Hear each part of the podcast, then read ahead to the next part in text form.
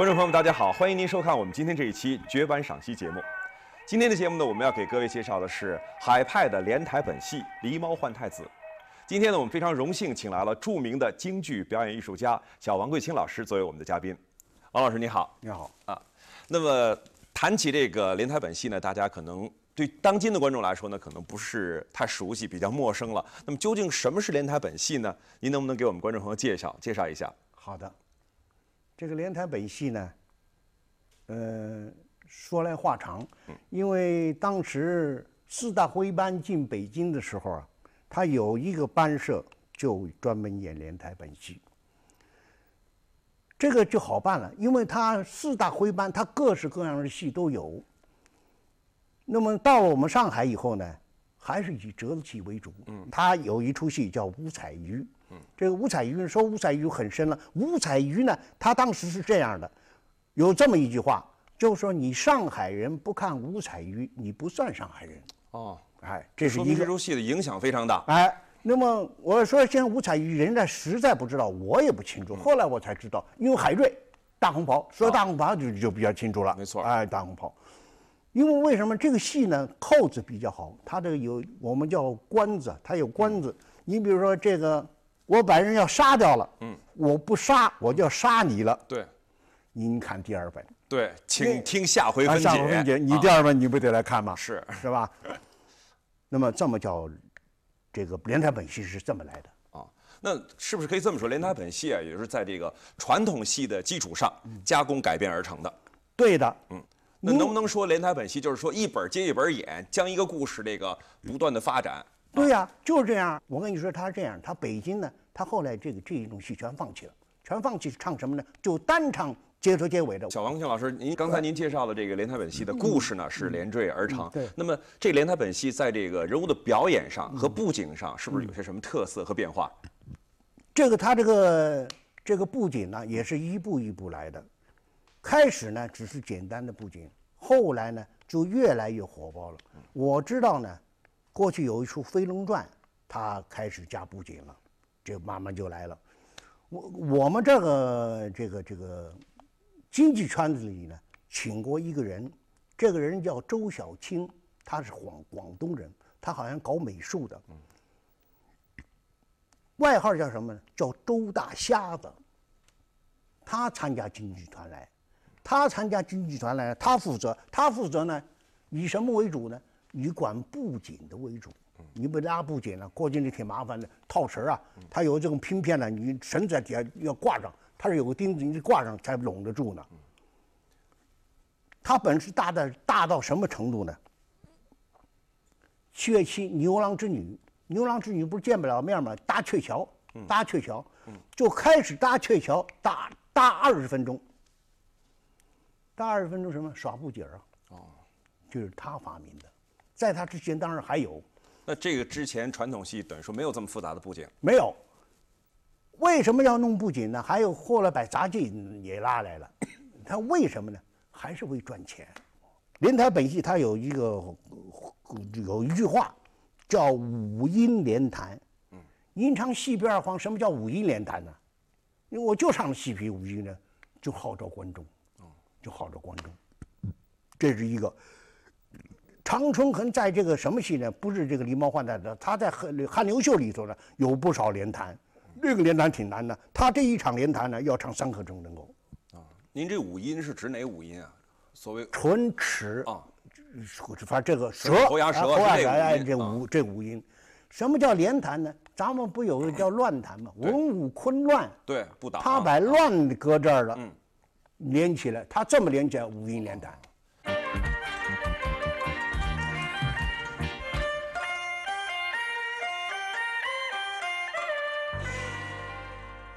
小王庆老师，您刚才介绍了不少有关于这个连台本戏的情况。那这样呢，我觉得对于我们今天了解这个呃海派的非常著名的这出《狸猫换太子》呢，肯定就有了一个基础。对。那您能不能着重给我们介绍一下《狸猫换太子》这出戏？嗯，它的一些背景情况呢？好的，这个这个《狸猫换太子》啊，说起《狸猫换太子》，我在这里得介绍一个人。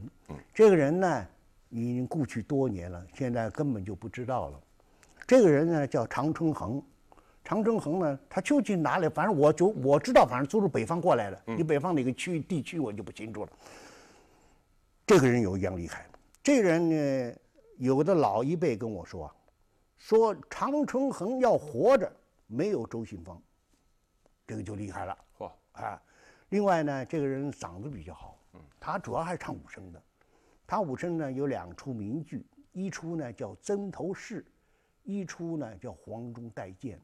这个曾头市现在已经没人知道了，因为我们学我学习是，他这个曾头市呢叫也是水泊梁山的，他叫前曾头后曾头。嗯，现在留下来呢，只有一件仇叫英雄义。嗯，英雄义，这个人英雄义好，他是属于属于一家子。长城恒我没见过，长城恒是老二，老大呢叫常云恒，一个小弟弟呢叫常立衡。这个两个人我都见着了，嗯，他们属于一家子演这个戏，他在是上海已经站住了，然后站住了呢，上海有一个麻烦事，你比如说我在上海演日子多了，您老您折子戏，你不能你你会多少出折子戏啊，是吧？你折子戏你你不行啊，那么怎么办呢？就就想连台本戏，他这个狸猫换太子呢是花了不少心血，过去没有没有编剧，嗯。没有设计，舞台上的布景也是一般的，都是一般的，要中这些很难的。他当时呢有几个有几个好演员，一个是常春恒，他演得好；另外有一个刘小恒，是专门陪他的。嗯，还有一个厉害的芙蓉草啊，芙蓉草，他的名字叫赵同山呢，尊称就叫赵二爷。嗯，这位老先生呢，浑身都是本事，但是呢，你要演出不叫座儿，这你怎么办呢？大家跟就动员动员他说：“你演刘飞，他这个刘飞可就这一刘飞就红了。嗯，因为他会会做戏，会演技啊，会表演，会表演呢，这一戏就红了。”狸猫换太子的故事是一个流传很广的民间传说，讲的是宋代宋真宗李刘二妃据生怀六甲，嗯，真宗遂令丞相寇准题诗黄帕作证，下谕先生太子者为后。后生者为妃，因此，刘妃起意陷害李妃，在为李妃接生时，以金丝狸猫换取了太子。信寇珠顾全大局，与陈琳协谋援救，保全太子。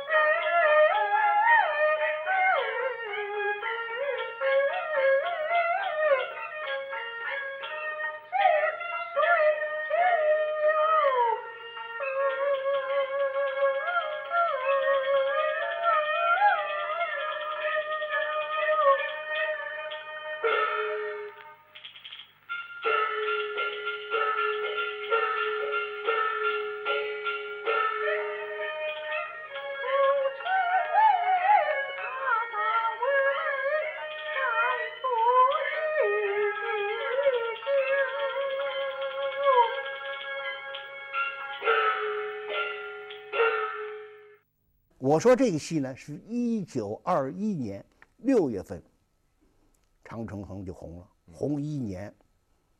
第二位就是我先生周信芳院长。周信芳，周信芳院长，周信芳院长呢，他有另外一种厉害。一般的都是呢，人戏谁不唱头从头本唱起啊？对他不，他第四本唱起，他第四本到第七本他就不唱了，就收了，营业不好。当时呢，他那个演员还是好的。另外想什么办呢？就嫡亲于包公，没唱响。这是二二年六月，二二年九月呢，这个小达子就参加这个戏了。小达子就是李桂春，李少春的父亲。这个小达子呢，他就说嗓子是特别的好，我跟你说，这我说这二位呢，我活这么大岁数没见第二个。您当时都是亲耳聆听到哎的。，你比如说是是这个小小小达子，我看过他的《包公打乱架》，他过到上海，第一次到上海，河北梆子韩琦沙庙，韩琦沙庙到上海了，嗯韩琦沙庙到上海就红了。这个河河北梆子你不你一定清楚，啊当那那个高音儿都是，哎，你肯定清楚啊，红了，红了嘛？那个时候京戏呢就京戏声望兴起来了，他就翻过来搞京戏。这个人个儿小，你看李少春先生，他这个挺式样的，是。哎，他不行，啊，个儿比还还矮。他现在有个谁像他的？他的孙子像他，李昊天儿。哦。你看那个昊天那个长相嘛，就是就是他爷爷，哦，哎，一个是嗓子好，一个是有味儿。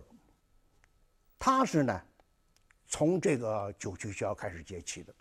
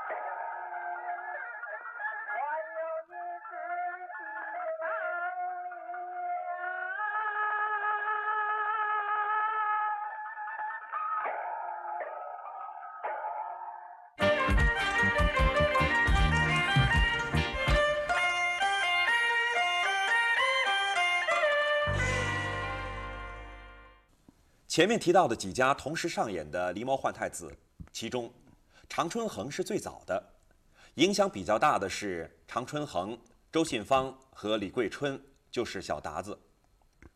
在这几位当中，常春恒是最早演出这个戏的。而演这出戏最出名的就是李桂春。李桂春是李少春的父亲，原来是在东北天津演出，演红了以后才到上海搭班。他原来在大舞台演《红碧园》，这也是一出连台本戏，卖座很好。《红碧园》演完，正好看到了常春恒的《狸猫换太子》，就和其他合作者毛运科、贾碧云、黄玉林、赵如权、杨瑞婷、小杨月楼等一起，以《七侠五义》为蓝本，也排演起来。他的嗓子很好，而且演起戏来很卖力，所以他这出戏一出来，一下子就红了。后来一直演了三十六本。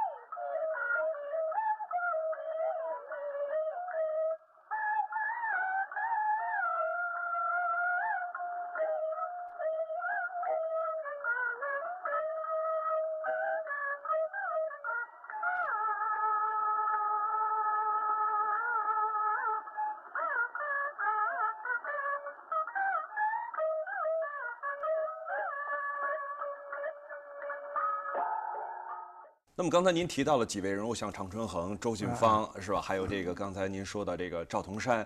那除了他们之外，还有小小达子。除了他们之外，还有哪些人在当时的这个连台本戏中比较突出呢？在这个观众中影响比较大呢？当时有四个，一个是常春恒，一个是周俊芳，一个是小达子，还有一个林树森，啊，林还有一个陆兰春。啊，我跟你说，陆兰春在大世界，上海有这么一个特点，只要你哪出戏红了，多少人来来唱，嗯，多少人来学，那他们是不是各自都有自己的拿手戏呢？都是不一样的。他们过去都是，你比如我说这个这个陆兰春呐、啊这个陆兰春他是那种戏好，属于那种黄派的那个独木关呐、啊那个薛礼探月属于这种戏好。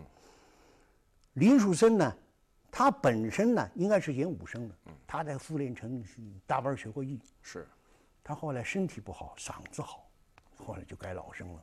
这个林楚生呢，一武从武戏呢慢慢改到文戏，改了文戏，他也这个人也厉害，这个人前面全部四大唱部，后边单单刀赴会啊，嗯，这个厉害了。